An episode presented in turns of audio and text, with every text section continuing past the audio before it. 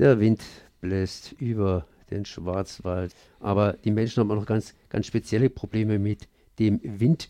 Das heißt, die einen mögen ihn als äh, Windkraft, beziehungsweise die mögen auch hier Windräder und die anderen mögen nicht.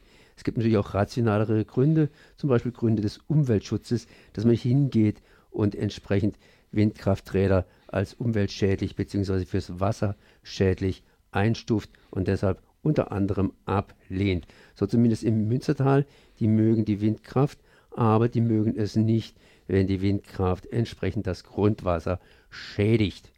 Vor kurzem eine Abstimmung darüber knapp gegen den Standort, den geplanten Standort auf der, ja, auf der Breitmauer Höhe ausgegangen. Hier im Studio ist es der Stefan und der ist vom BUND, das heißt in Vertretung von Axel Mayer. Äh, ist der Axel krank? Nein, Axel ist kerngesund und sitzt im Büro, aber der Axel will nicht immer alles selber alleine machen und hat jetzt einen Assistenten und der bin ich. Das heißt, ich habe den Assistenten von mir. Ja, herzlich gegrüßt nochmal, beziehungsweise ja, überhaupt.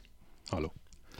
Windkraft in, ja, im Münstertal, äh, das ist ähm, ja wie denn überhaupt jetzt ausgegangen? Wenn ich richtig informiert bin, wollen die Münstertaler natürlich Windkraft, wer kann da was dagegen haben, aber sie möchten nicht diese schädliche Form des Windkraftsrates, das eben das Grundwasser schädigt. Ähm, und andere Argumente und andere Argumente. Aber zumindest mal, die ganze Sache ist jetzt erstmal gegen die Windkraft entschieden worden. Äh, was steckt denn da dahinter jetzt tatsächlich?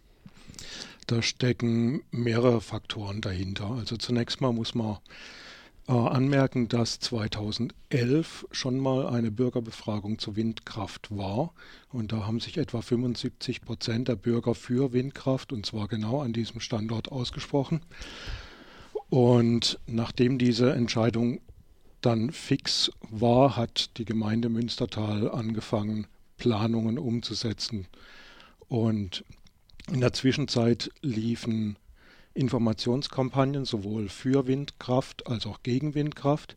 Und gerade das Thema, was du ansprichst mit der Grundwasserschädigung, ist in meinen Augen eine ziemlich große Störkampagne, die relativ wenig physikalischen oder geologischen Hintergrund hat. Das, die Auswirkungen von den Windrädern auf das Grundwasser sind untersucht dort an dem Standort und sind für ähm, negierbar eingeschätzt. Ein Windrad, ein Windrad an sich stört das Grundwasser so erstmal per se nicht, sondern das Grundwasser kann geschädigt werden, wenn zum Beispiel bei einem Unfall Öl ausläuft und dann in die grundwasserführenden Schichten eintreten würde. Aber das Problem hast du zum Beispiel auch, wenn du einen Autoverkehr anguckst. Ne? Sobald du einen Autounfall hast, irgendwo im Hochschwarzwald, hast du das gleiche Problem, dass Öl austreten kann. Und dann müsstest du im Prinzip alle Straßen in der Region wasserdicht bzw. öldicht versiegeln oder jeden Wanderparkplatz öldicht versiegeln. Und das geht schlicht nicht. Es ist meines Wissens noch kein einziger Fall vorgekommen, wo durch einen Störfall an einem Windrad das Grundwasser verseucht worden wäre. Aber wenn ich das jetzt richtig gelesen habe, war ja das das Hauptargument oder eines der Hauptargumente oder gab es ein größeres Argument, dieses Grundwasserproblem, das eben hier genannt worden ist. Und die Experten haben gesagt, also wenn ich es jetzt richtig im Kopf habe, äh, wenn schon, denn schon, dann würde das Öl sowieso in eine andere Richtung fließen und nicht direkt das Grundwasser, das wir jetzt brauchen, beeinträchtigen, weil die geologische oder die, ja, die geologische Lage von so einem Windrad ist natürlich auch entscheidend, wo dann das Öl erstmal hinfließt. Ja, also man muss wegen, wegen dieser Gefahr muss man schon mal nicht die, die Windkraft grundsätzlich auch nicht an dem Standort in Frage stellen, sondern man kann technische Vorkehrungen treffen, um Grundwasser aufzufangen, um Öl aufzufangen, was in das Grundwasser laufen könnte. Das ist zum Beispiel der Fall bei Windrädern, die sehr nahe an ähm, wichtigen Quellen zum Beispiel liegen in, Grundwa in Wasserschutzgebieten der Klasse 1 und 2, während hier an dem Standort ist Wasserschutzgebiet der Klasse 3, wo selbst der Gesetzgeber keine besonderen Maßnahmen vorschreibt. Jetzt äh, war der Ursprung eine 75-prozentige Ja-Geschichte und die hat sich jetzt praktisch in eine, naja, zwar durchaus gegebene, aber relativ knappe Nein-Geschichte äh, ja, umgeschwungen. Äh, wie war das, wie ist es zustande gekommen? Du hast schon hier erwähnt, dass die ganze Zeit entsprechende Kampagnen gefahren worden sind von beiden Seiten, das heißt von den Windkraftbefürwortern und den Windkraftgegnern, die sich entsprechend dann aus einer 75-prozentigen Pro-Haltung zu einer knappen Negativhaltung äh, entwickelt haben. Ja, wir beobachten, dass zunehmend große Konzerne, Energiekonzerne zum Beispiel, sogenannte Scheinbürgerinitiativen gründen oder unterstützen. Ähm, Stiftungen gründen, zum Beispiel ganz bekannt ist die Deutsche Wildtierstiftung, die in Hamburg beheimatet ist. Diese Wildtierstiftung kümmert sich offiziell augenscheinlich um den Schutz von Tieren, von Wald, von Natur, was ja ein schönes Ansinnen ist, aber seltsamerweise eben vornehmlich um Tiere, die gestört werden durch erneuerbare Energieanlagen, wie zum Beispiel Windräder, während zum Beispiel der Hamburger, Hambacher Forst überhaupt kein Thema für diese Stiftung war. Und das wundert auch nicht großartig, weil ähm, Stiftungsratsvorsitzender ist Fahrenhold, der ehemals RWE-Manager war. Und RWE ist auch in der Spenderliste für diese Stiftung genannt.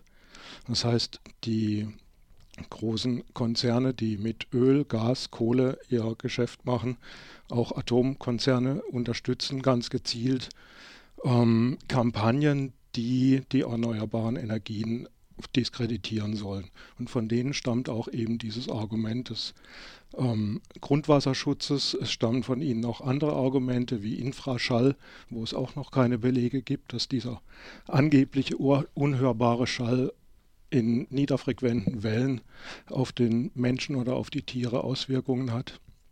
Es gibt noch andere Kampagnen, dass zum Beispiel Menschen Kopfweh, Kopfschmerzen, ähm, Schlafstörungen, kriegen können, bis hin zu Todesfällen, die aber alle nicht wissenschaftlich belegt sind.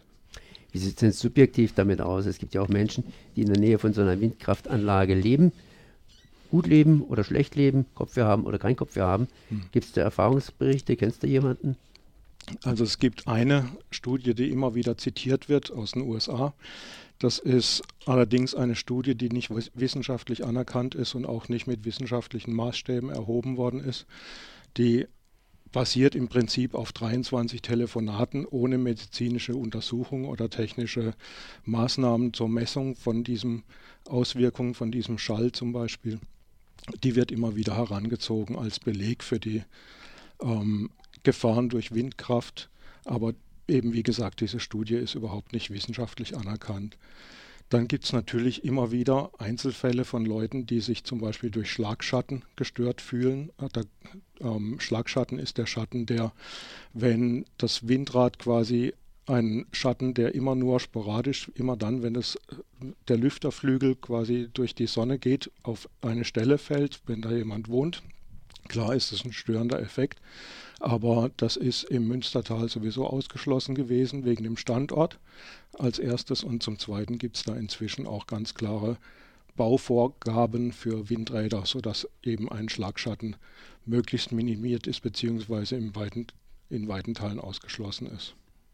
Jetzt war die Abstimmung ja die, an dem Ort nicht, aber grundsätzlich sind wir da bereit dafür, dass wir weiterhin Windkraft befürworten.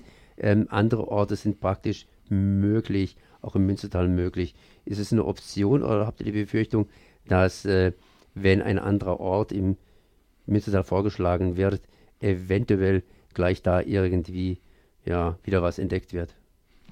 Naja, die Möglichkeit besteht natürlich immer, dass irgendwas entdeckt wird.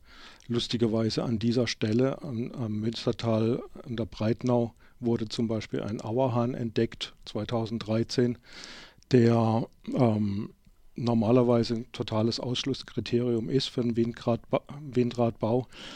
Ähm, man hat diesen Auerhahn dann allerdings hat man sich gewundert, warum der dem Publikum aus der Hand frisst, weil die sind eigentlich sehr scheu und dann wurde festgestellt, dass der aus einer Zucht in Österreich stammt.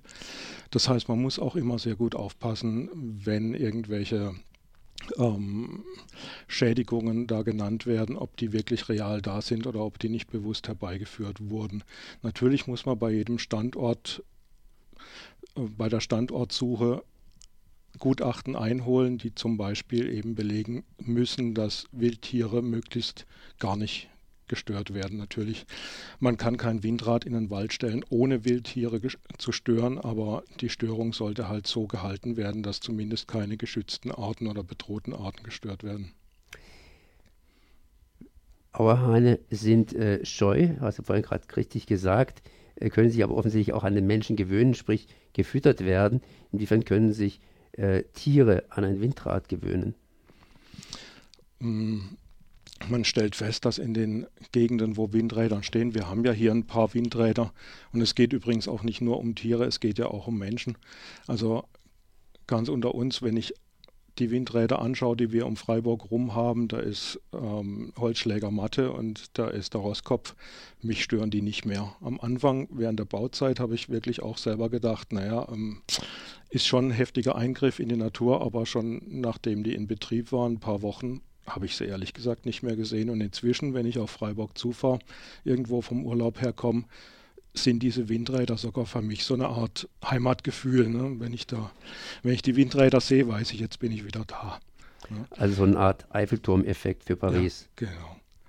Jetzt, ähm, äh, was, ich, was man natürlich auch beobachten muss zu deiner Frage vorher, Windräder an der Stelle nicht, an anderen Stellen schon, ist ähm, das Argument, was immer wieder kommt, Windräder seien an dem Standort nicht effizient genug, würden nicht genug Energie liefern. Dazu muss man einfach sagen, das ist einerseits so eine Art St. Florians-Prinzip, woanders ja, andere sollen die Beeinträchtigungen haben, aber ich hier nicht. Zum anderen ist es zum Beispiel ist es auch so, dass rein rechnerisch diese beiden Windräder Strom erzeugt hätten, nicht nur für den ganzen Ort Münstertal, für alle Privathaushalte, sondern etwa doppelt so viel. Das heißt, Münstertal wäre damit sogar zum Energieexporteur geworden. Schön. Das heißt, Münstertal wird momentan nicht zum Energieexporteur. Ähm, wie geht es bei denen weiter? Hast du da eine Ahnung? Nee, das weiß ich nicht. Na, werden wir sehen. Zumindest der Wind bläst mal aus Norden, mal aus Süden oder er schweigt und das machen wir jetzt hier auch. Ich danke mal für das Gespräch. Merci. Bitte.